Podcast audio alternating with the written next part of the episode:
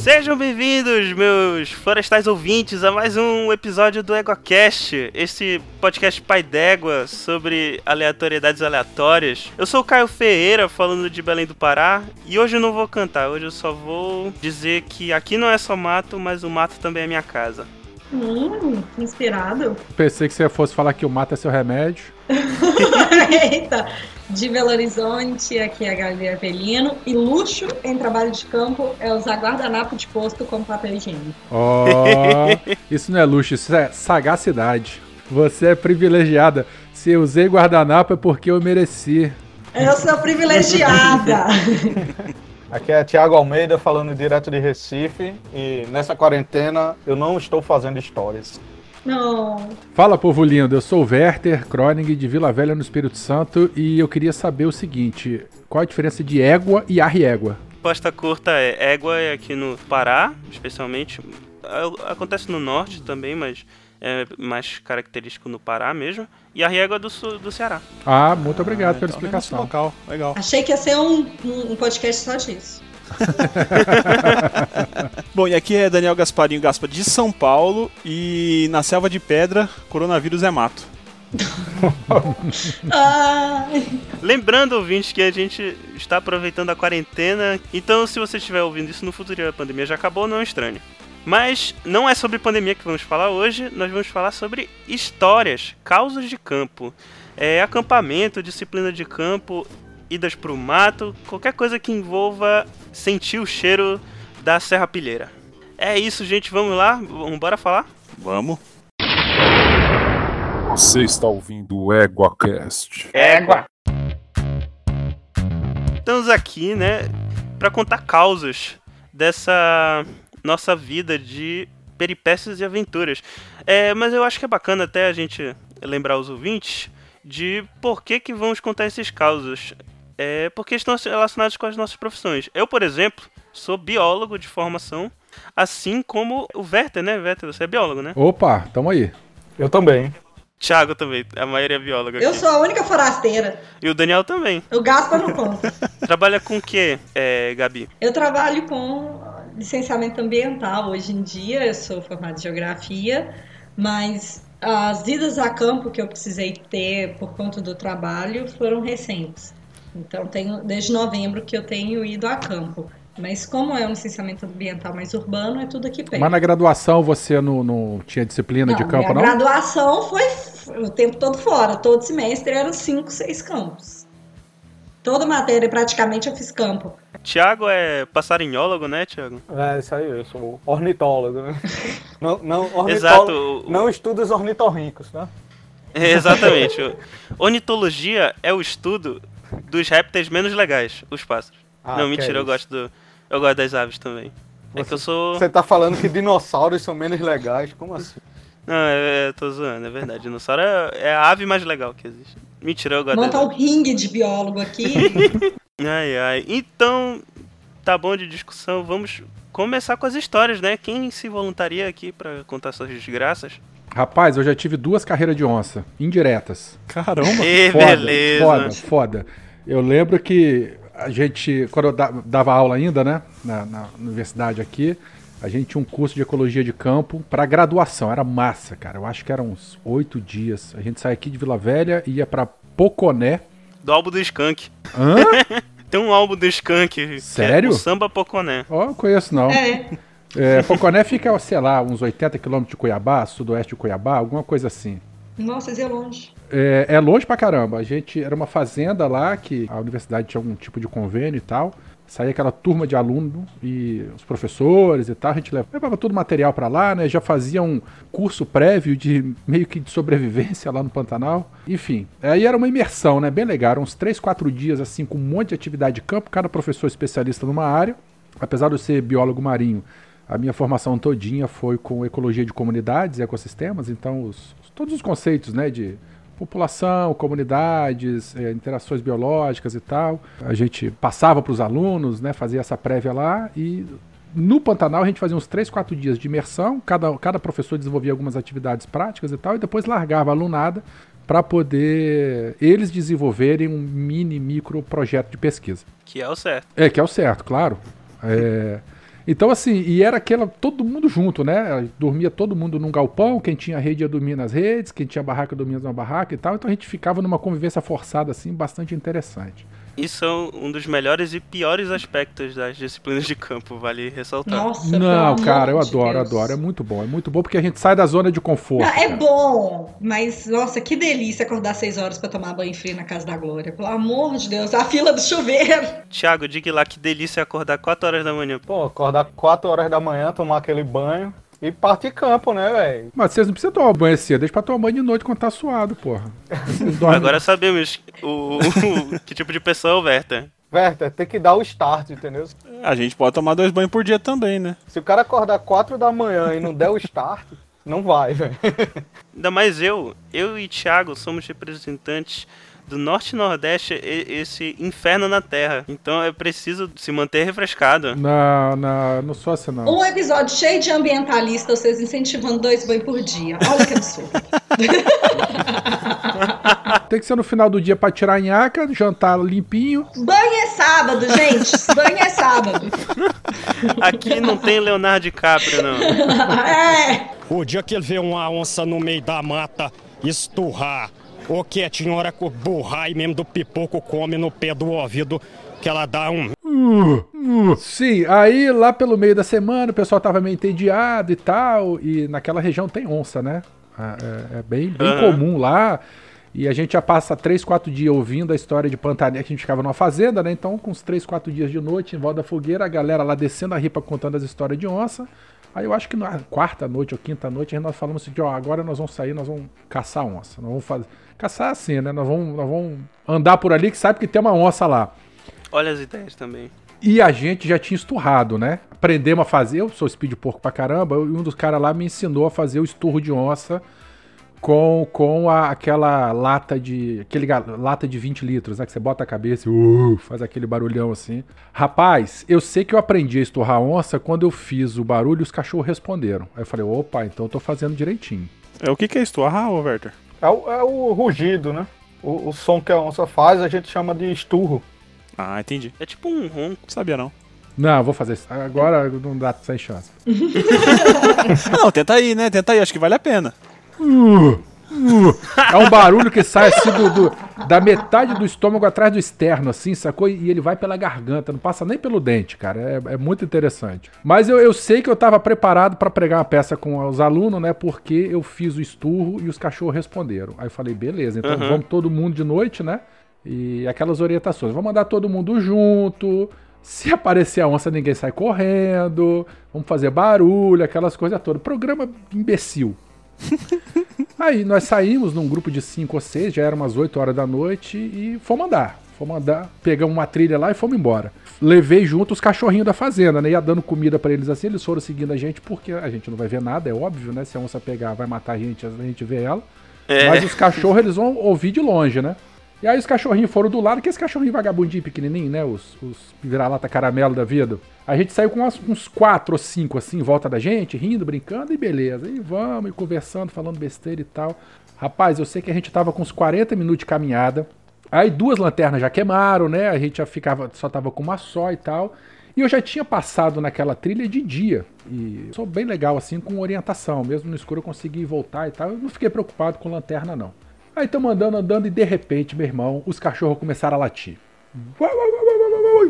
E foram embora. Aí o caralho, bicho, eu nem esturrei. E esses cachorros estão latindo, saíram correndo para aquele lado de lá. Porque a minha ideia era eu me afastar, esturrar e os cachorros responderem, né? Só que, cara, eles foram. Aí, meu irmão, o piscou. Tava aquele breu, aquele escuro, os cachorros sumiram e a gente ouvia os cachorros assim a uns 30 metros de distância, pertinho, e eles em volta de uma árvore e latindo pro alto. Eu falei, fudeu, fudeu, fudeu, a onça tá aqui, a onça tá aqui. Aí, gente, todo mundo junto, todo mundo fica assim, é, de costas um pro outro, olhando pro mato, né? Ninguém fica de costas pro mato.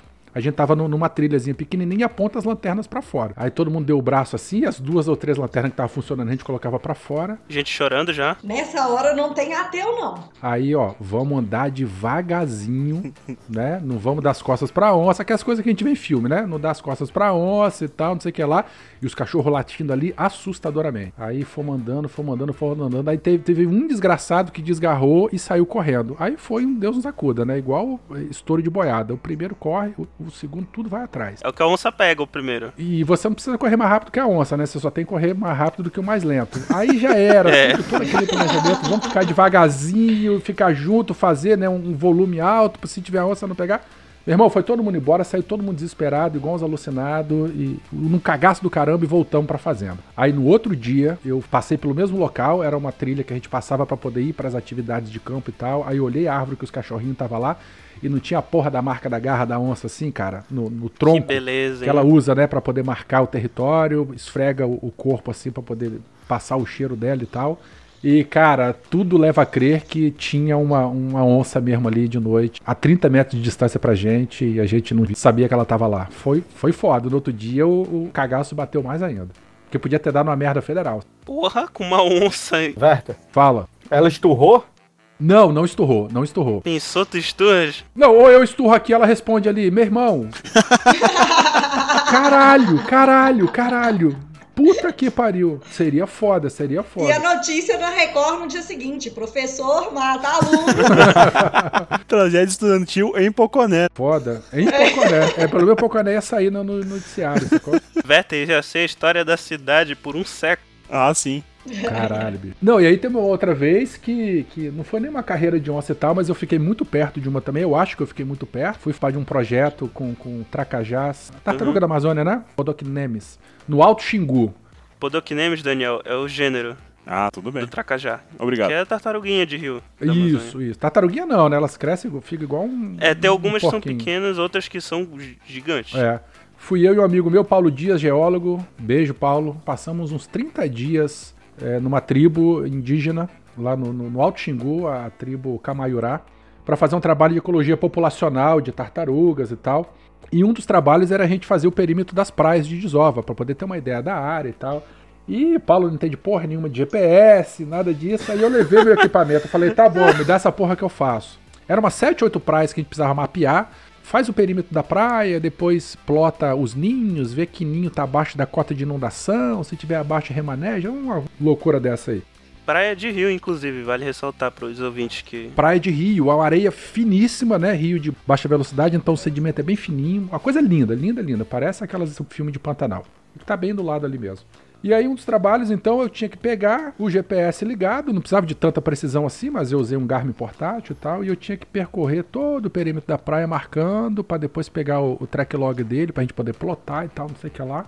E, bicho, e as praias são muito longas, assim. Às vezes eu tava no limite da praia, no finalzinho da praia, né, com a mata, eu não conseguia ver o rio. Então, se acontecesse alguma coisa comigo ali, tchau, caixão e vela preta. E aí eu andando, andando, andando, eu via minha, eu, eu passava na praia assim, e a gente fazia isso mais de uma vez, pra poder depois tirar a média das, das coordenadas e tal. E teve um dia que eu passei na praia, beleza.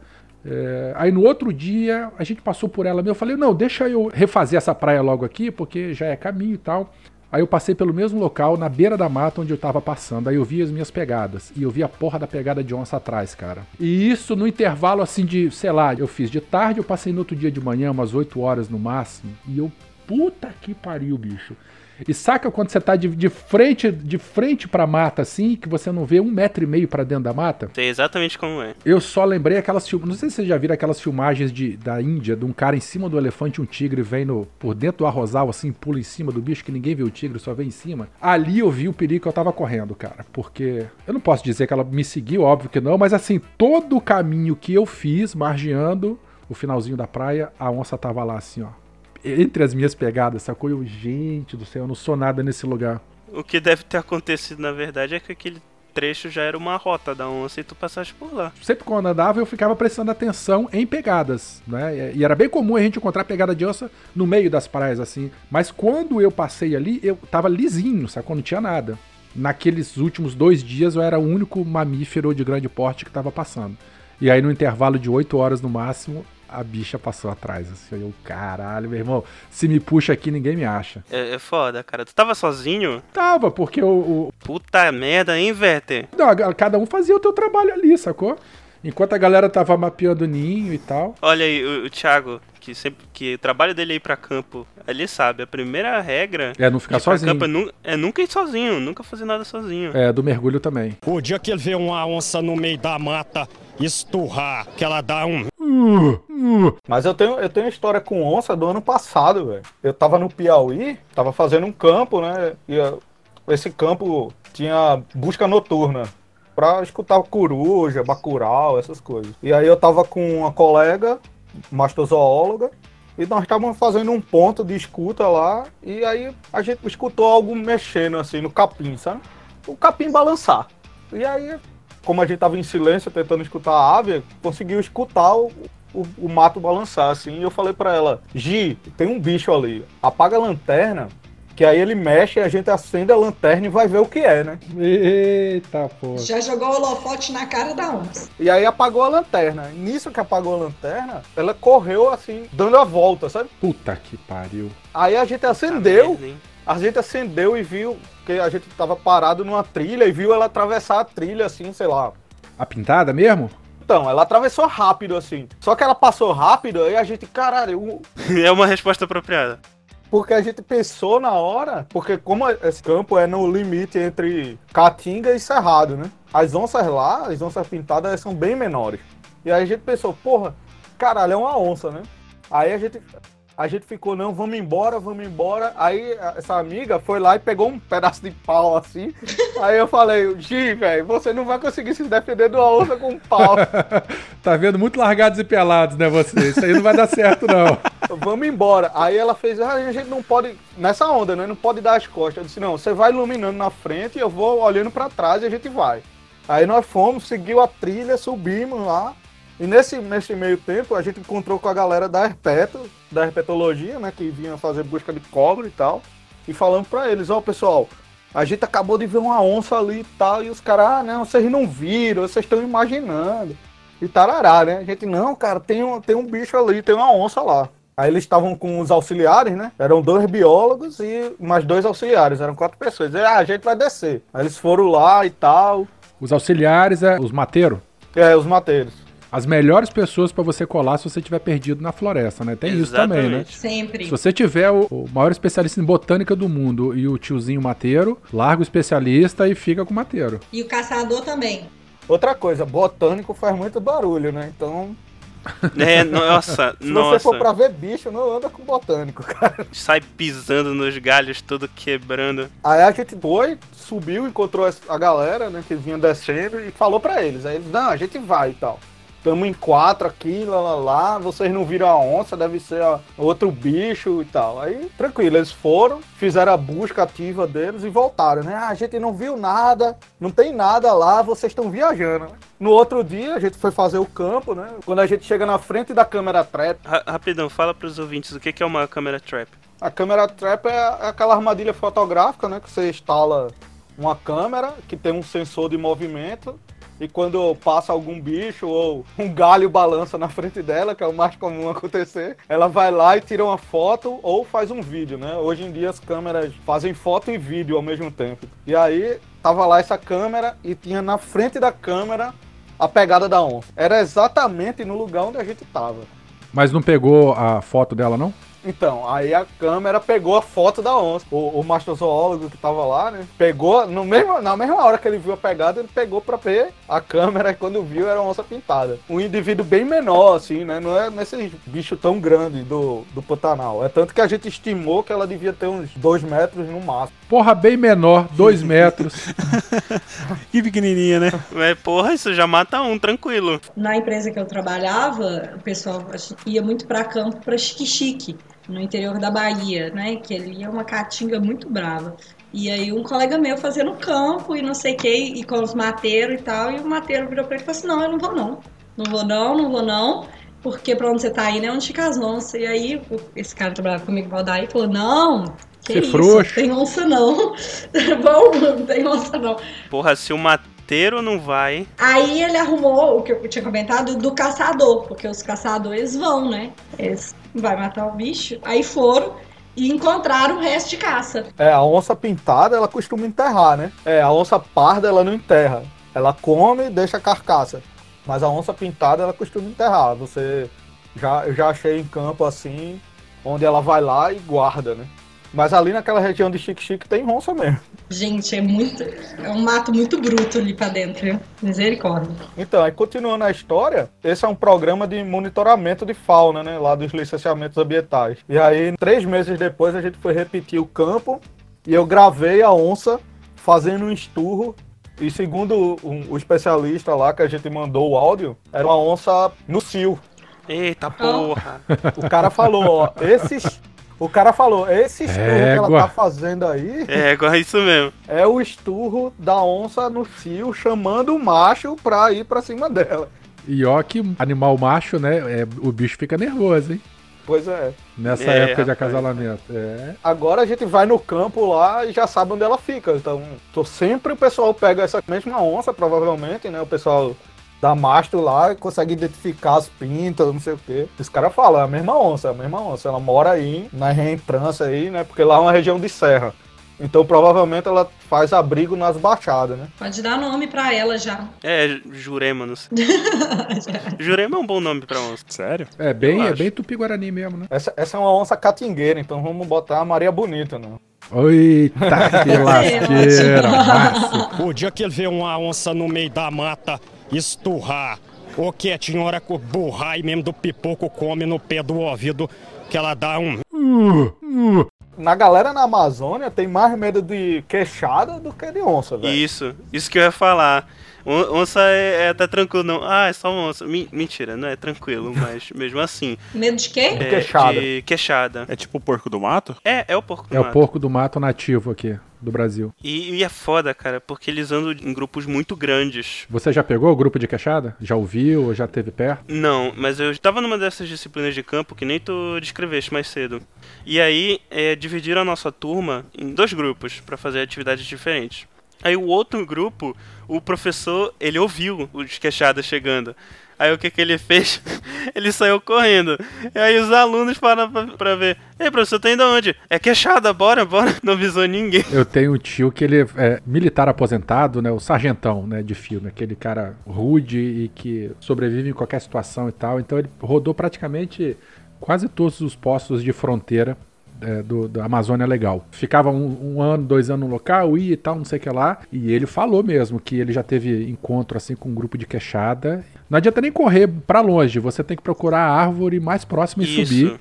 E ele disse assim, fazendo patrulha, cara, com, com o pelotão dele lá, de, de assim, seis, sete soldados militares, os Rambo lá do Brasil, todo mundo trepado em cima da árvore, um empurrando a bunda do outro assim, subindo, sobe, sobe, sobe, com medo dos queixada, cara, foda. Inclusive, uma pequena aula de anatomia animal, a gente corre porque além de ser muitos, eles são porcos bem grandes e com umas, uns caninos bem afiados. E eles saem mordendo violentamente. Eles trucidam uma pessoa muito E facilmente. dizem que é o único animal que a onça tem medo, né? É, ela tem, ela tem razão em ter medo do grupo de queixada.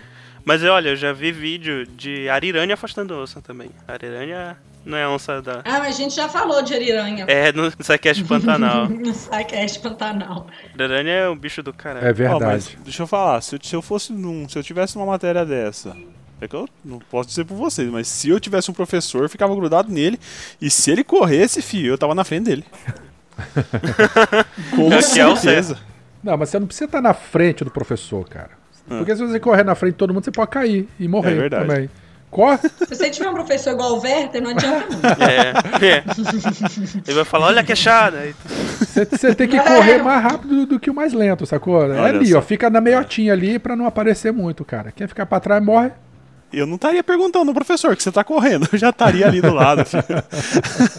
Seguindo. O dia que ele vê uma onça no meio da mata esturrar, que ela dá um Pô, Mas o pior bicho pra encontrar é gente. Nó, rapaz, dá Dá um um- cagaço. Dá, dá um medo do caralho de encontrar gente Eu tava na Serra do Mar, na minha época de graduação, eu e um amigo meu, lá em São Paulo. Fiz graduação em São Paulo. Aí um dia a gente foi fazer um- uma expedição fotográfica. Fomos passar uns dois dias na mata lá na, na Serra do Mar. Descemos e tal, não sei o que lá. Paramos o carro é, é, numa vila e vamos, vamos entrar aqui. A gente pegou um rio e foi. E eu sou velho, né? Isso na década de 90, não tinha nem GPS, nada disso. Então a nossa orientação era o rio. Vamos seguir, assim, a gente vai passar um dia inteiro margeando esse rio subindo em direção ao maciço da Serra do Mar.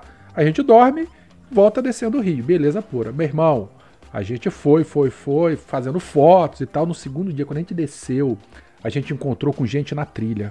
Puta que Eita pariu, mas porra. que cagaço assim, sabe?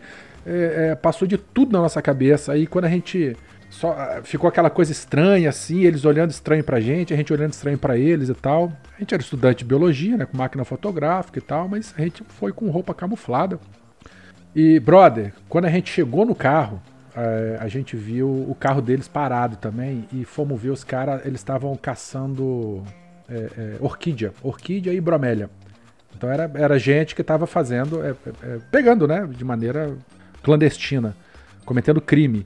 E aí depois que a gente foi pensar, para aqueles caras assim matarem a gente lá, né? Porque, porra, a gente podia denunciar os caras. Faltou isso aqui, faltou um cabelinho de sapo, cara.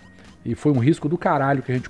Pode xingar? Já xinguei também, foda-se. Claro, gente falou Foi mil um risco já. do caralho que a gente passou de ter encontrado aqueles caras na trilha depois que a gente foi acordar pra merda que podia ter acontecido. Porque, porra, marginal, né, cara? E marginal na trilha é foda. É foda. É, é por isso, Daniel, que, é, que o pior bicho pra encontrar realmente é o ser humano, né? Porque geralmente, se não é biólogo e não é mateiro, tá no mato fazendo alguma coisa de legal. O professor meu já levantou, professor meu de geomorfologia fluvial, contando um caso. Então, ele estava descendo o rio, mas é o mesmo, mesmo lance que o Verte falou aí. E aí, descendo, fazendo um campo e tal, que era, era um campo de pesquisa de algum aluno dele. Aí também tem o caso, né? Ele estava onde? Num terreno da Vale. Aí diz que o Antônio levantou a cabeça para fora do barranco, dois caras com as armas apontadas. O que, que é isso que vocês estão fazendo aqui? Nossa. Porque é propriedade privada, só da Vale, né? E aí que eu até ia explicar o que, que eu tava fazendo lá e tal. E ele falou, não, dessa vez vocês vão tá de boa, mas vocês não voltam mais, não. Nunca mais. Mas era jagunço da Vale ou era, era segurança particular Eram privado? seguranças. Não, não. Tem a segurança particular privada e tem o jagunço. A segurança leva preso, o jagunço mata ali. A história que eu sei é que os homens estavam armados e que quando o Antônio levantou, os homens apontaram a arma pra ele e falaram, então, o que, que os senhores estão fazendo aqui na propriedade privada? Então, aí, eu, né, a distinção entre os cargos eu não posso fazer. Os cargos.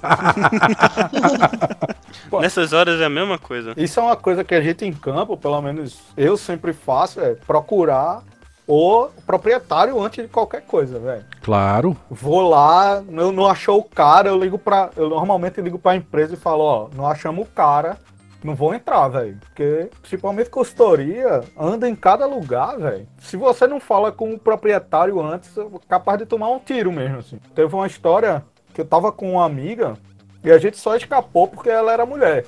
Tava lá em Garanhuns, aqui, interior de Pernambuco, e tava fazendo um licenciamento do Parque Eólico. E nessa, nessa onda do licenciamento, a gente foi lá fazer o campo e perguntou para a empresa se eles tinham avisado os proprietários, se tava todo mundo sabendo, né? O empreendedor. Aí o empreendedor deu ok, não, tá todo mundo sabendo que vocês vão estar no campo e tal. Uhum, tá. Mesmo nessa, né, a gente foi lá nas áreas, aí eu disse, ó, vamos, vamos logo cedo e a gente vai lá na casa da- do pessoal, né, saber se tá todo mundo sabendo mesmo. Então a gente chegou na casa do proprietário, parou o carro lá, bateu na porta e não aparecia ninguém, né? Pô, parecia que tinha gente e tal, a gente bateu, bateu, ninguém saiu. Aí disse, ah, bem, a gente veio aqui, a galera não apareceu, o empreendedor falou que tá tudo tranquilo, vamos fazer o campo. Tamo lá no, fazendo campo noturno pra variar, né? Eu e ela. Ah, Eu tava fazendo morcego. Ela é quiropteróloga, né? Morcególoga. E eu tava acompanhando e tal. E aí, em determinado momento, a gente sentado no carro, entre uma revisão e outra da rede, passa uma moto. Aí eu olhei pra ela e falei, Thaís, velho, passou uma moto. ali." fudeu. Tá com um ou tá com dois em cima, né? Se tiver com dois, é assalto. Aí, aí ela, Ah, deve ser pessoal aí que mora aí na estrada e tal, né? Aí passou uma outra moto, né? Fudeu, tá aí, velho. Fudeu, fudeu. A gente vai ser assaltado agora, velho. Aí ela, pô, vamos descer do carro e vamos ver qual que é, né? Aí beleza, eu desci do carro e ela ficou lá. Aí eu fui andando, aí o cara já parou a moto e ligou alto assim na minha cara da moto. Aí eu disse, agora fudeu, né? Ela vinha atrás e ela tava de touca que lá em Garanhuns é é uma região de serra aqui do estado de Pernambuco e faz frio, né? E aí ela tirou a touca, no que ela tirou a touca, o cara viu o cabelo grande, aí o cara baixou assim, começou a xingar a gente. Quando eu vi, era cinco caras, todos armados, e os caras, vocês são loucos, a gente ia matar vocês e não sei o que, só não Tá atirou. caralho. O cara falou assim, velho. A gente só não atirou porque viu que ela era mulher e tal, parará. E dois desses caras já estavam meio bêbados, né? Chegou, chegou na menina lá ficou, ah, você é muito bonitinha, hein? Pra estar no mato de noite, pá, não sei o quê. Caramba, que cagaço, bicho. Foda. Foi por isso que eu nunca animei fazer campo de nada, nada. Foi por isso que eu me especializei no geoprocessamento e sou geógrafa de escritório, porque, gente, ou não, não dá. É insustentável você ficar em campo. Ô, velho, vou, vou falar pra você que essas meninas que fazem campo, velho, elas são muito Elas são muito brutas. Elas são muito guerreiras, velho. Eu tenho uma amiga. O Caio até conheceu ela lá, a Dani. Ah, sim. Um abraço pra Dani. No último campo que a gente tava junto agora, lá no Piauí também, a gente tava no trecho lá da obra e veio um cara na moto de noite, né? Sempre de noite essa porra, veio o cara caçador na moto. O cara vinha numa moto com dois cachorros e uma espingarda. Tamo lá no carro, o cara para a moto assim e a gente já naquele cagaço, né? A Dan- Dani tava dirigindo, ela já jogou o alto na cara do cara assim. Ô meu irmão, você tá fazendo o quê aí? Eu disse, Dani, velho, você é louca, mano. Não, tem que assustar esses caras pá. É, tem que gritar mais alto, né, Tem cara? que ser louco. Ela disse, tem que assustar os caras e não sei o que, tarará. E o cara, o cara ainda parou pra gente assim e fez, ô, vocês viram se tem caça aí? É porque muda o tom completamente. Quando você é mais doida, muda o tom. É. a Dani ficou louca, a Dani queria matar ele, né? Ela falou, mano, isso é crime, você é louco, não sei o que, a polícia tá aí, vai pegar você. A gente vai chamar ali a empresa e tal, não sei o que. O cara, ô, calma aí, eu vou embora. Perdão, senhora, pela minha existência. Não, mas ah, ela, é, eu digo, velho, Dani, você não pode fazer assim, mano. Porque eu- a gente tá ali, todo mundo, por exemplo, essa é uma cidade de 3.800 habitantes. Todo mundo sabe quem a gente é. Uhum. A gente viu a cara do cara ali de noite. Se ele se irmar, velho, ele vai pegar a gente, tá ligado? Sabe onde vocês estão hospedados, sabe tudo. Sabe tudo, é, sabe tudo, sabe nome, sabe tudo, mano. Um caso que me contaram uma vez, que a, uma engenheira florestal foi fazer inventário e tal, tava tipo no segundo andar da pousada. O povo tava subindo na janela da pousada só, pra ver a mulher tomando banho. Caralho, cara. Ou, vocês acham que história de campo, de homem é treta, de mulher é pior? Eu que não sei, porque eu não faço, mas misericórdia, eu nunca tive coragem, nunca. Cara, eu tive, eu tenho uma história, quando eu tava, terminei a graduação, né, e fiquei naquele limbo pra fazer mestrado e tal, e aí eu ficava na coleção lá e ficava meio de monitor das disciplinas, né. Na coleção científica do- da universidade, né? E aí, a gente foi para um campo e era uma aula dessas, né? Uma aula de ecologia e eu fui de monitor e tal. Nós estamos lá na região de Floresta, Cabrobró, aqui em Pernambuco. E essa região é conhecida como polígono da maconha, né? São quatro.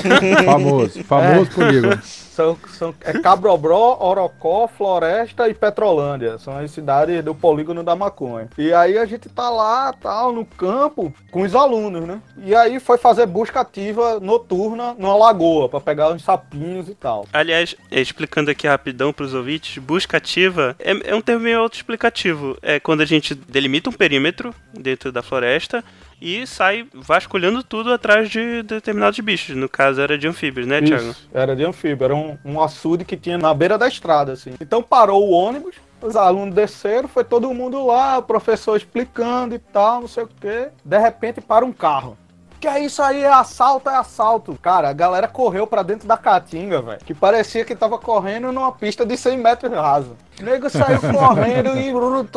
Isso tinha uns 20 alunos, né? De uma turma de mestrado lá, e todo mundo correndo, desesperado, e não sei o que. Os caras é assalto, é assalto. E aquele desespero era a polícia, velho. Alguém tinha falado que tinha um ônibus parado na estrada e a polícia chegou lá pensando que tinha sido um ônibus assaltado. E eles chegaram gritando: é assalto, é assalto. A galera que tava no mato pensou que tava sendo assaltado, sacou? E todo mundo correu. assim. É, é aí que dá merda, né, cara? O cara vai gritar assalto? Teve aluno que passou, sei lá, três horas perdido no mato lá, a galera voltou.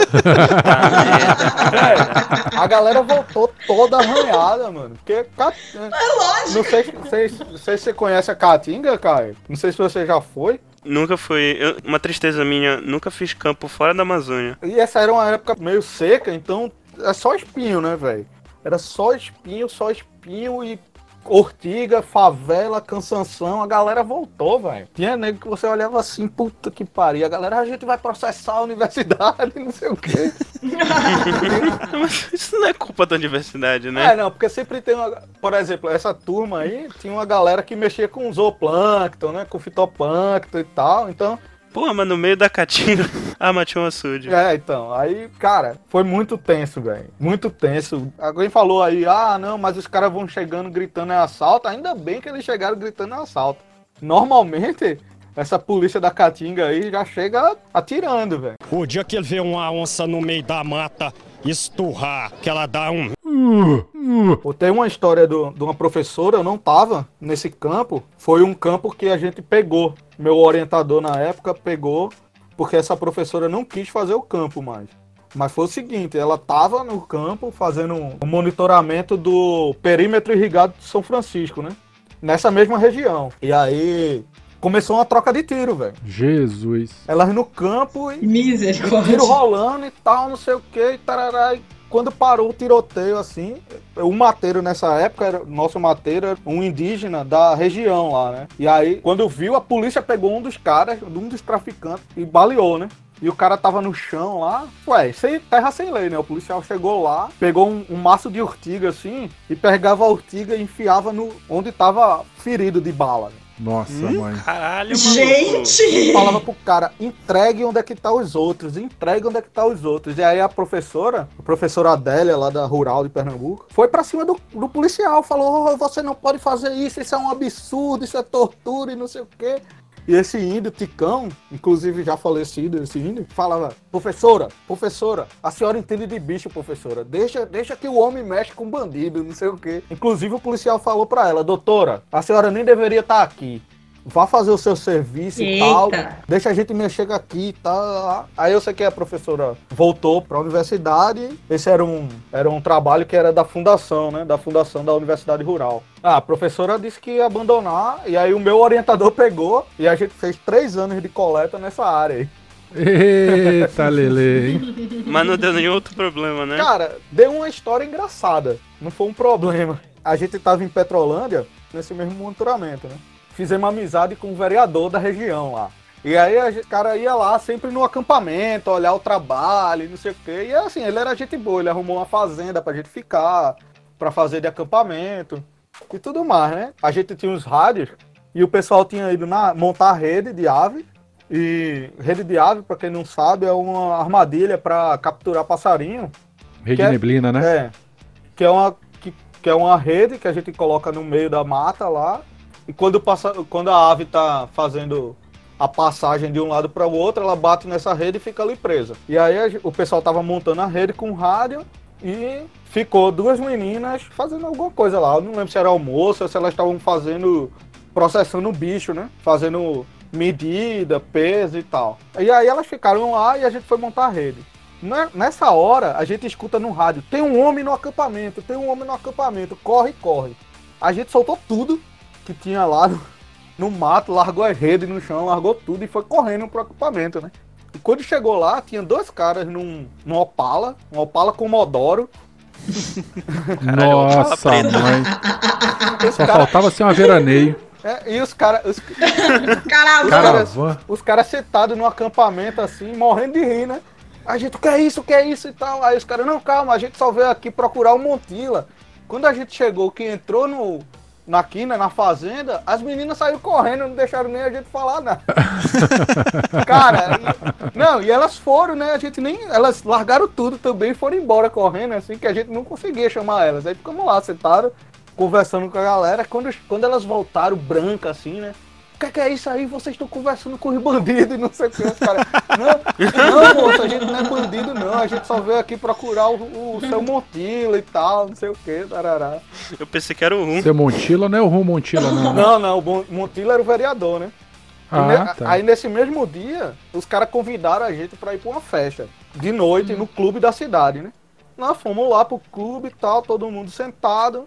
Esse vereador chegou com umas três garotas de programa, né? Eita. Sentou na mesa lá, ele já tava. Ele já tinha tomado alguns montila. Fez jus ao nome. E aí, tava lá e tal. Aí chegou os caras e falou, ô Montila, pô, que a gente aqui com as nossas mulheres, as nossas famílias, você traz essas mulheres suspeitas pra cá. Aí, é, Mulher suspeita. aí ele olhou, ele olhou assim pro cara e falou: Suspeitas são as mulheres de vocês, essas aqui são tudo Kenga. Que eu trouxe foi do cabaré. Meu Deus! Eita caralho. Aí a gente olhou um pro outro assim, todo mundo se olhou e disse: Rapaz, gente, é melhor a gente ir pro acampamento, que nós vamos acordar cedo e tal. Eita porra. O dia que ele vê uma onça no meio da mata esturrar, que ela dá um Gabi, conte uma coisa anedótica aí. Pai, eu não tenho, eu só tenho o caso. Deixa eu explicar. A gente, a federal aqui, a UFMG, tem uma casa em Diamantina, que é a Casa da Glória. Mantém lá o Instituto Casa da Glória e tal, mas é onde serve de hospedaria para toda turma de campo que vai para Diamantina. Uhum. E aí é por isso a gente faz muito campo em Diamantina. A gente da geografia e da geologia faz muito campo lá porque já não paga hospedagem e tudo mais. Então a gente, assim, tudo nosso é baseado na, naquele, naquelas proximidades e tal. Então a gente ia muito pra Diamantina e aí, frio, gente, pelo amor de Deus, lá num lugar frio, a casa da Glória não serve não. Aí o amigo meu, da minha turma, que não vou citar nomes, porque a situação é muito tensa. Tá, tipo assim, a gente saía aqui seis horas, passa, nossos campos costumavam ser de três dias. Passava o primeiro dia fazendo o campo na estrada, então a gente chegava em Diamantina mais ou menos umas 8 horas, tomava banho na Casa da Glória e ia fazer o que a gente tinha que fazer em Diamantina, beber. Mas Diamantina tem um- uma morfologia de relevo que é um pouco complicada, né? Que é morro, ladeira e tudo com pedra de sabão. Tem, tem alguma coisa plana Então, em Minas assim, Gerais, pelo amor de Deus? Tem, a região norte de Belo Horizonte é plana. A única parte plana de Minas Gerais. Aí, ah, por exemplo, eu tenho uma sapatilha que eu estourei ela duas vezes no mesmo campo, tropeçando. Mas ia de campo de sapatilha? Não, à noite, né, Caio? Quando eu ia Ah, tá. exibir minha beleza em Diamantina. a Casa da Glória ficava num morro de um lado, você tinha que descer, atravessar uma parte mais baixa e subir, que é onde ficavam os barzinhos e tal. E aí, esse amigo meu chapou os melão num nível, assim, superou, sabe? Pensa numa pessoa bêbada. Agora pensa pior. Ele Transcendeu. tava muito, muito bêbado. Ele tava, Ele gente... tava pior que o Montila. Ele tava. Ele era o Montila, você não tá entendendo. Botaram ele pra deitar na cama, lá no quarto, lá botaram. E diz que chegaram duas horas da manhã. E esse professor que a gente tava fazendo campo, ele era bolado. Seis horas ele tava batendo nas portas de todo mundo. Pra todo mundo Sou acordar, tomar banho. Vai tomar banho. E sete horas, é, sete horas tomar café da manhã. Tipo assim, ele acordava todo mundo às seis, o ônibus saía às sete. E aí, diz que botaram o menino pra dormir duas horas da manhã, que o menino arrumou gritaria dentro do quarto, que vomitava, que foi um caos. E, Eita. e- e ele tava dormindo no quarto das pessoas santas. Se ele tivesse no quarto da zoeira, tava tudo bem. Mas não, ele tava no quarto das pessoas religiosas, dedicadas, que não bebia. Gente, diz que acordar de madrugada ele tava vomitando nele mesmo. Caralho. Exorcista. Aí você imagina que quem foi, quem foi cuidar dele era o povo careta, né? Aí no final ninguém dormiu, né? Porque os doidos estavam loucos, os careta estavam acordados. Fudeu, né? E o outro vomitando nele mesmo. Ninguém dormiu. Ótimo campo no outro dia. E seis horas da manhã, Valadão batendo na portinha de todo mundo. Bora tomar banho que tem mais campo. Esse mesmo amigo já desmaiou no meio do campo, de cachaça, Deus. do dia seguinte, que bebeu. E esse foi outro campo, do mesmo professor. Bebeu horrores de madrugada, não sei o que, beleza. Nós fomos descer uma vossoroca, meu filho. Ele foi a própria vossoroca. Moçoroca foi ótimo. E era uma vossorocona enorme, sabe? Bonita a vossoroca, sabe? E aí cheguei lá embaixo da vossoroca, tava o menino desfalecido. Gente, Coitado. é. Eu, na minha época de graduação, não fiz muita loucura, não. Mas eu solidarizo muito com esse teu professor aí. Porque eu era o freio de mão, assim, de muitos, muitos alunos. Quando tinha aula de campo que eu levava molecada também. A gente fazia uma aula massa que saía aqui do, do- de Vila Velha, onde eu moro, na Baixada Litorânea. Atravessava o Espírito Santo e até o Pico da Bandeira. Então a gente atravessava mais ou menos que de leste a oeste, delícia! assim, falando na parte da praia, né? De homofologia, de biologia marinha, oceanografia, processos costeiros e tal. E ia com esse meu amigo Paulo e um outro colega meu, o Fabrício, de limnologia. Era uma atividade interdisciplinar. Então, assim, a molecada pegava umas 4, 5 matérias, professores diferentes, cada professor ia falando a tua especialidade, e a gente atravessava o Espírito Santo. E, porra, era muito massa. E o auge da aula era no segundo dia, em que a gente acordava às 4h30 da manhã, eu, né, acordava a molecada toda pra gente poder subir o Pico da Bandeira, até a metade dele mais ou menos. E sempre encontrava com as situações dessa aí que a, que a Gabi falou. Mas nunca dei mole, não. O cara podia ficar acordado a noite inteira ou beber o que quisesse, mas no outro dia tinha que caminhar lá e era bem pesado, assim. Era massa ver o pessoal desfalecendo na, na subida. Na trilha. Beleza. porque. E a trilha é pesadinha, né? A subida do Pico da Bandeira. É, beber porque quis, filha da puta. Agora faz essa merda aí. E aí. Mas no final todo mundo ia e todo mundo gostava, era legal. Aqui a gente tem algumas matérias de campo que elas são disputadas no tapa. Uma delas, eu não vou lembrar o nome da matéria, que ela faz a travessia, que é uma travessia que é aqui perto de BH, que é da Lapinha Tabuleiro. É uma travessia super famosa e tal, e a matéria, a vaga da matéria é disputada no tapa, que todo mundo quer fazer e tal. Então são, os nossos campos aqui são quase sempre de três dias. Eu acho que eu já fiz um campo com mais três dias, mas foi raridade. E aí, e é a conta da travessia, né? Em três dias você faz uma travessia bem confortável. E aí é super legal. A gente, eu tive a oportunidade de fazer campos muito legais, assim. Eu fui pra Batuba, que foi uma maravilha, porque a gente ficou 8 horas, 12 horas no ônibus indo, ficou um tempinho em Ubatuba e ficou mais 12 horas no ônibus voltando. Porque tem esse detalhe. E tem uma outra coisa, a gente tinha um motorista no IGC que era o Hot Wilson, porque era o seu Wilson, e aí ele enfiava todo mundo no ônibus da Federal e ele descia o cacete no ônibus. Gente, vocês não estão têm ideia do que, que o seu Wilson fazia nesse ônibus. Ele dirigia o ônibus como se ele estivesse dirigindo um Uno. O E- lugar onde o Uno subia, o ônibus subia. Você sabe que é o carro mais rápido que existe, eu no milha. né, Se tiver uma, uma escada É, não, em cima, então- então, você pode botar no grid de largada de Fórmula 1 que ele O ganha. ônibus do Hot Wilson era esse nível. Hot Wilson. Tinha uma escada em cima do ônibus? Não tinha, infelizmente, mas, gente, era bruto. E aí. E outra coisa que todo campo acontecia era ou o ônibus atolar, porque, como diz, Hot Wheels não tinha limites para onde enfiar um ônibus. Quem tem limite é município, Gabi. Quem tem limite é município. e quebrar. Então tem quase todos os campos, em algum momento, alguém empurrou o ônibus. Pô, mas com 40 cabeças é isso que eu ia falar, né? 40 cavalos de empuxo, desatola rapidinho. de potência, né? Gente, e aí o negócio é, o pior campo que eu fiz foi um campo que foi com ônibus alugado. Porque o motorista, claro, né, tava certo, todo cheio de receio, de não pode colocar o ônibus em certos lugares e não sei o que e tal. Não pode sujar. Todo mundo descendo barranco, aquela coisa maravilhosa, as botinhas tudo, dois dedos de terra pra baixo da final da botinha. Cada aluno que sobe na escada dá uma pontada no coração do motorista. É foda. Oh, gente, que dó! E o nosso ônibus do IGC, ele já tem tanta poeira ali dentro que ele é um fóssil. Vocês não ideia aquele ônibus. Você entra no ônibus, você suja.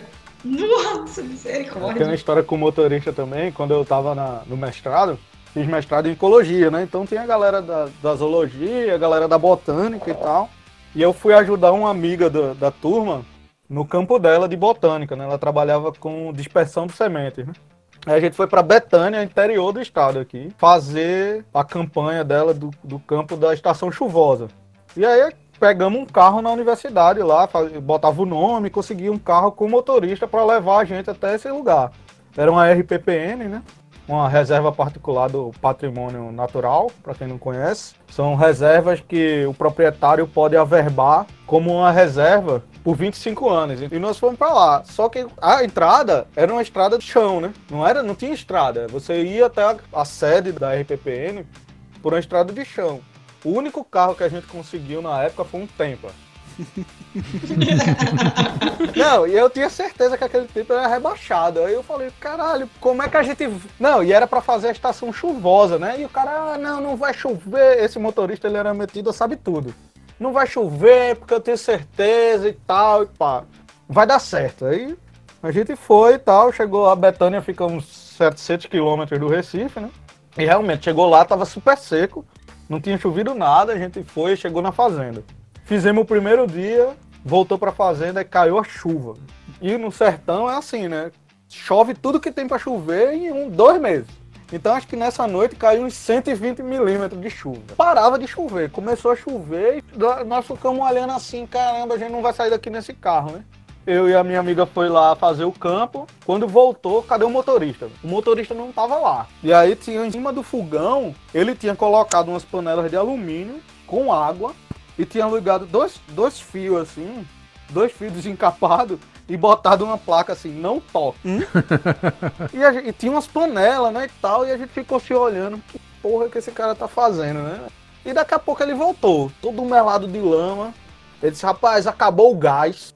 Eu fui tentar ir na cidade, o carro ficou atolado na estrada. O carro cepou lá, não vai pra frente nem pra trás, não sei o quê. E a gente ficou olhando pra cara dele assim e pensando, puta que pariu, a gente não falou que esse carro não vinha. Aí fez, ô, o que é aquilo ali em cima do fogão? Ele disse, então, acabou o gás. Aí eu fiz um fogão e tô cozinhando o almoço. E eu, o negócio lá, as panelas com água de alumínio e o fio, era um fogão improvisado que ele tinha feito, velho. Ele fez um cooktop elétrico. É Mais ou menos, velho. Fez- Praticamente, né? Aquele rabo quente que o pessoal chama Isso, aqui. ele fez, é, ele fez um rabo quente, só que com, sei lá, o cara deu uma de MacGyver lá, arrumou umas panelas, não sei aonde, Caralho. e tava cozinhando, não, cozinhou pra gente e tal. Tranquilo, né? A gente ficou lá, O tempo é nada. e aí a gente ficou nessa, ah, vamos desatolar o carro, não vamos desatolar o carro, e não parava de chover. E essa minha amiga ela teve que fazer o campo, né? Porque campo de mestrado, tirava dinheiro da bolsa, tá? Ainda tinha bolsa nessa época, né? É, né? E aí ela, não, eu tenho que terminar o campo. O campo dela eram cinco dias de coleta, né? E nós fomos lá, terminamos o campo, só que chovendo, a gente não conseguia ir na cidade pra ligar pra ninguém, porque na casa da fazenda não tinha telefone, não tinha nada, não pegava sinal e a gente não conseguia ligar. E não para... choveram 10 dias, 10 dias seguidos. E você imaginar que é chover 10 dias seguidos no sertão, chuva, chuva, chuva. Bem, a gente ficou lá 5 dias a mais, porque o carro não saía. E aí a gente conseguiu desatolar o carro. E no, tipo, no décimo primeiro dia a gente desatolou o carro, que secou um pouco. Nós fomos lá com o motorista e colocamos galho, não sei o que. O cara era meio MacGyver. Faz assim, faz assado, seca o pneu e tal. Tirou o carro e a gente saiu. Quando a gente saiu, que parou na, num lugar assim na cidade, em Betânia, pra almoçar. Aí o dono do restaurante olhou pra gente e disse: Ô, vocês não são o pessoal que a Polícia Federal tá atrás? Nossa, mãe. O quê? Eita caralho. Seguinte, a galera da universidade, velho, como o motorista ficou tempo a mais, o carro fica marcado lá, né? Vai, vai dia 20 e volta dia 28, né? Ficou lá tempo a mais, uns cinco dias a mais, a universidade acionou a Polícia Federal, velho. Caramba. Porque não, porque não tinha ass- assunto dos alunos e tal, não sei o quê. Aí eu- a gente, como assim? Aí o cara falou, não, a Polícia Federal tá atrás de vocês aí. Já perguntou na cidade toda e tal, eles estão no hotel. Aí a gente foi lá, ah, levamos aquela mijada da polícia, como é que vocês não avisam, não sei o quê. Tá? A gente, cara, Caramba. não tinha o que fazer, velho. A gente tava preso, tava preso com o MacGyver e tal, não sei o quê. Bem, eu sei que depois dessa viagem aí, o Tempra foi aposentado, a galera aposentou o carro. Ele só fazia rolê de, dentro da região metropolitana e tal. Aí, ó, tragédia em Betânia. Alunos do. Aí, A federal procura alunos na universidade. já temos duas tragédias envolvendo estudante, né? Uma com a onça e outra com sequestro de Olha estudante. só. Não, e o engraçado é que a Polícia Federal foi num carro pequeno também. Então eles tentaram entrar e não conseguiram. Na, na RPP. Não, era um Uno. Eles bateram lá porque a galera Era um Porque a galera né? da cidade sabia, ah, é o pessoal que vem aí pra, pra fazenda de fulano, né, e tal. Aí o cara falou, é isso mesmo. Aí eles foram lá, bateram e voltaram. E eles estavam nessa, esperando secar pra entrar. O dia que ele vê uma onça no meio da mata esturrar, ou que a senhora com burrai mesmo do pipoco come no pé do ouvido, que ela dá um. Pô, o fato é que essa história, ela é, ela é meio complicada, que é, que é pesada, coitada. Mas eu, eu vou contar, não vou citar nomes, porque eu quero preservar a dignidade de, de conhecidos meus. Então tá, a gente foi numa disciplina de campo aqui em Algodual. Algodual, para quem nunca ouviu falar ou não conhece, é uma vila que fica numa ilha pertencente a um município do interior do Pará, mas fica na costa, próximo do, do Oceano Atlântico. E nessa ilha não tem carro, inclusive. A gente entra pra lá de barco e o transporte é ou é a pé ou é por charrete. Como tem que ser, tudo lá é superfaturado. Tipo, a Coca-Cola é o quê? Uns 10 reais. Noronha Feelings. Aí tá, né? Era uma disciplina de invertebrados marinhos. Então a gente tinha que ir, ir pra praia coletar invertebrados marinhos. Aí o, o ápice da história não envolve a disciplina em si, mas envolve o tempo livre que a gente tinha lá. Essa disciplina, não, como era no- numa vila, assim, e a universidade não tinha nenhum local que a gente pudesse ficar lá, era por conta dos alunos, o- abrigo, a moradia temporária. E aí, a gente já começou levando um golpe, né? Porque juntamos 15 pessoas pra alugar uma casa, né? Aí, falando com a pessoa que ia alugar a casa, é- ela falando, não, porque a casa tem dois andares e tem piscina. E a gente, puta que pariu, é essa aí. aí tá, tá chegando o dia, aí fala, ah, então, sabe o que acontece? O dono da casa vai ficar aqui, né? Ele não vai poder mais alugar a casa. Aí, mas a gente tem essa outra casa aqui, que é um pouco mais barato, mas é menor, tem problema? Fala, não, não, tipo, já, já tava em cima da hora, né? Aí fala, não, mantém essa aí, então tá. Chegamos na casa, ela é o quê? Porra, era uma kitnet, Nossa. basicamente. Era uma varanda que eu acho que cabia uma pessoa deitada. Pra 15 pessoas. É, pra 15 pessoas. E aí a gente ficou, puta que pariu, cara. A gente tomou no cu. E a piscina? E a piscina? Não tinha uma piscina? Não tava Era outra casa. A gente pagou basicamente o preço da outra. para ficar na kitnet? A piscina eles encheram com as lágrimas, né? É, enfim, pior que eu já ouvi gente, outras histórias de gente sendo enrolada. Eu acho que isso é um golpe comum lá em Algodão. Então, gente, se alguém quiser ir pra lá, preste atenção. No, no golpe da galera que aluga uma casa bonitona e depois fala, ah, não tá disponível, pega essa aqui que tá um pouquinho mais barata e leva um caco. assim. Mas enfim, continuando. 15 pessoas, né? Numa kitnet, basicamente. Então, era gente no chão, gente em, em rede, na varanda, gente em colchonete mais fino que jornal, no- deitado no chão. E aí tá, eu, eu que sou asmático, eu quis ficar na varanda, porque a casa, nem fudendo que tinham lavado a casa, tava só poeira e eu dormi na varanda. Primeiro dia foi tranquilo.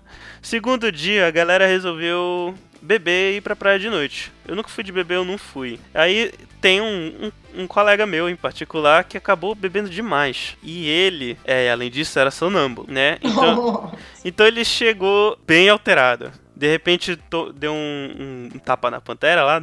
Provavelmente fizeram isso e já deixou mais doido. Eu já tava, tipo, no quinto do sono quando eles chegaram lá. e- Aí eu acordo. Fico pensando, caralho, maluco, que cheiro estranho. Tentando dormir, tentando dormir. Aí eu abro o lençol, né? Que eu me cubro todo com lençol. Aí eu vejo esse meu colega, né? Nu, de bunda pra cima e deitado numa posição muito escrota, no- com a cabeça no meu pé. É, imagina que ele caiu no chão e, e lá ficou. Era essa a posição que ele tava. Então, aí eu olho pra isso e eu penso, então tá bom. Aí eu te- de- dormi de novo. Aí eu não consigo dormir porque tem um cheiro muito escroto. E aí eu fui olhar pro lado, né? Cara, parecia que um cavalo tinha passado ali. Puta que Ah, pariu. mentira. Não, não é mentira. E tava bem do meu lado, assim, menos de um metro de distância, assim.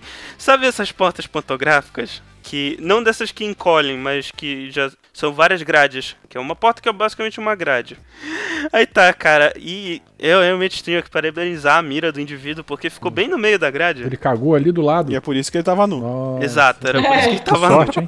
Mano, Eu imagino o cara chegando lá e falou: Cara, o Kai tá dormindo no banheiro. É, com certeza. Com certeza. Porra, cara. Dormiu aqui no banheiro largado. Sabe um detalhe engraçado? É que a Manu acordou cedo, que é minha namorada, pra, pra me acordar pra gente ir comprar pão pra galera. Aí ela me viu lá e ela falou: ah, Ei, bom, eh, bom dia, Caio. Eu falei, bom dia, mano. E aí, bom dia, fulano. Ela falou, tá, tá bem aí? E engraçado que tinha uma rede. E do ponto de vista dela, ela não conseguia ver que ele tava nu. Aí ele falou, porra, agora eu tô de boa. meio, meio grog, sabe, de Ah, eu sono. caguei aqui no chão. entender? caí bêbado, dormi com a cara no pé do Caio, mas a namorada dele não me viu pelado, então tá valendo, velho. É. Nu, dormi nu com a cara no pé do Caio. Mas mesmo assim, eu olhando essa situação, não tava vendo que ela não tava vendo que ele tava nu. Eu falei, mas que caralho. É, o problema não foi ele ter quase cagado na tua cara, né? Foi ele ter ficado pelado. É. Prioridades. É, é. Não, mas coitado do menino. Mas, mas aí, enfim, né, eu, eu levantei e fui falar com ela. Ô, Manu, tu vês que fulano tá nu? Ela falou, o quê? Aí ela foi lá, viu, tava lá de, de bunda pra cima. Aí ela falou, ei, fulano, acorda aí, acorda aí. Eu falou, ah, ah. Ca- cara, tu... Não, cara, tu tá nu. Eu, eu? Imagino que ele tá tentando olhar pra baixo, do- com a cara no chão. Nu? Aí ele falou, puta merda. Não só peladão, mas de, de cu sujo também, né? Nossa! Não, pois é, ele não reparou isso na hora. É porque ele não tinha a menor ideia que isso tinha acontecido. Aí ela deu a toalha dele lá, foi se cobrir. Sorte, a sorte dele maior é que ninguém acordou. Tipo, a gente acordou cedo e a gente acordou ele. Então ninguém viu. Ah, eu teria acordado todo mundo, gente. Nossa, eu não ia deixar isso passar em branco. Ele, ele não tinha reparado. Quando ele foi botar a toalha, ele olhou na mão dele, que tava lá, ok. Puta que pariu. Foi coçar o cu sujo, cara. Que nojo. E aí ele falou, puta merda, não é possível. Aí ele olhou pra, pra, pra porta, né? Bicho, ele, ele, ele mirou o cu na, na abertura da porta e foi. Foi. Tá bom. Aí o pessoal ficou sabendo, eventualmente ninguém viu, mas eles ficaram sabendo porque viram ele limpando e tal. Já tomado banho e coitado, me ficou como fino. Inclusive ele virou muito amigo nosso porque a gente não, não acordou todo mundo, eu tirou foto pra dar uma zoada nele. Ele, é- ele era daqueles que, que eram muito zoeiro. Continua sendo. Bom, ainda bem que ele, ele cagou, né? Imagina se ele tivesse tentado mijar, colocasse o pau no meio da, da abertura da porta e ab- abrisse, né? Golden Shower. No, Gabi. Vocês acreditam que até hoje na, na nossa turma eu sou a pessoa mais zoada na situação e não ele? Coisa de brasileiro, né, velho? Ô, Macai, você acordou, você viu o toroço ali do seu lado e você voltou a dormir? Que tranquilidade da pessoa, cara. Que paz de espírito, né? Nossa, eu tinha acordado numa gritaria. Não, imagina o Caio todo pleno lá dormindo. Virou pro lado, um toletão. Bicho, se fosse eu, pegava uma sacola plástica e jogava em cima do filho da puta. Aí eu voltava a dormir. Eu torço pra você ter um sono bem quieto, né? Porque já pensou você dar uma rolada ali? Que nojo. Cara, eu não rolo, no- eu não rolo na, na cama e tal, mas eu me mexo muito. Não, e, e Caio falou uma coisa interessante, né? Ele Ai, que é o ai. zoado dessa história. E é foda, né? No Brasil sempre essa merda aí de culpar a vítima, né? Pois é. Pois é, é que esse meu amigo, ele foi, ele foi sagaz. Depois do tempo, quando a história vazou pro resto da disciplina. Sagaz, sagaz foi você, cara, que ficou quieto, que desviou da merda dormindo, cara. Não, o cara, coitado, não tava em, em plenas condições mentais. Mano, você tá passando pano pro cagão, velho. Aí, aí, a síndrome de Estocolmo, defendendo o bandido. Porra, Caio, acorda. Ah, não, Caio, eu teria exposto mesmo. Teria feito uma gritaria. Coitado, gente, poderia ser vocês. pode- O cara fez bullying com você, Caio, depois que descobriram a cagada que ele fez. Não, pior que ele não fez bullying. Ele não fez, nunca fez. Aí, defendendo. Caio, para, para, para. Ah, tá bom então. Para de defender. Ouvintes, e aí? Como é que a gente faz? Pessoal, deixa no comentário aí o que, que vocês fariam. O dia que ele vê uma onça no meio da mata esturrar, ou que a senhora com burrar e mesmo do pipoco come no pé do ouvido, que ela dá um Então, pra encerrar, gente, depois de eu ser linchado aqui publicamente, eu queria. Olha só como eu sou bondoso, ou síndrome de Estocolmo, não sei. Eu, eu vou dar o espaço aqui pra vocês, seus agressores malditos, o vender o peixe de vocês aí. Onde é que a- os ouvintes podem encontrar vocês? Rapaz, agressores malditos, tá aí um belo título pra podcast também, hein? Você chega aqui, senta a ripa em cima de um sujeito, tipo uma fritada. Olha que massa, legal, hein? Podcast de bullying, velho. Agressores malditos. Porra, cara. Vamos conversar, hein? Ai, caramba. Aí eu participo só pra ser o alvo É. do bullying. Mas Claro. sim, façam, vendam peixe de vocês aí. Ah, não tenho peixe pra vender. Escutem o SciCast, escutem o EguaQuest e me sigam no Twitter. Thiago.ada. E é Thiago com Y. Thiago com Y. Valeu aí pela divulgação do SciCast e do EgoCast, esse podcast maravilhoso. E aí, galera, vocês vão vender o peixe de vocês também? Eu, Werther Kronig, eu faço parte do time de Ciências Ambientais do SciCast, junto com essa cambada toda que tá aqui. Ou vão. não só os Ciências Ambientais, mas o SciCast todo. E no Beco da Bike. É, eu sou apresentador lá. Se você curte ciclismo, se pedala ou também não, se é entusiasta do assunto, ouve lá. becodabike.com.br. E no Twitter, aquela loucura, arroba Werther, underline K. Werther com W e TH. Whisky Eco Romeu, Tango Hotel Eco Romeu. Eu é, faço companhia pro Werther e pro Caio no SciCast. Que azar, hein? Puta É. que pariu. Sorte de vocês, né? Conviver com uma pessoa maravilhosa como eu. É, é, escrevo os textos no portal Deviante também. Beijo, Deb. Beijo, Dev. Não brigue comigo pelos meus atrasos. Faço, parte dos spins, estou no Twitter, arroba Gabi Avelino. Lembrando que é, vocês podem ver aí na descrição aí todos os twitters e o que que mais a gente puder postar aí pra vocês. Beleza, pessoal. E então é isso, pessoal. Encerrando esse episódio aqui com a, a minha cadela, a Pérola, mastigando minha mão neste exato momento. De novo. Um abraço pra vocês, é, novamente. Um abraço pra vocês e até a próxima. Tchau, pessoal. Bora beber. Cuidado com a onça. Já estava, inclusive. Cuidado com a bosta aí, cara.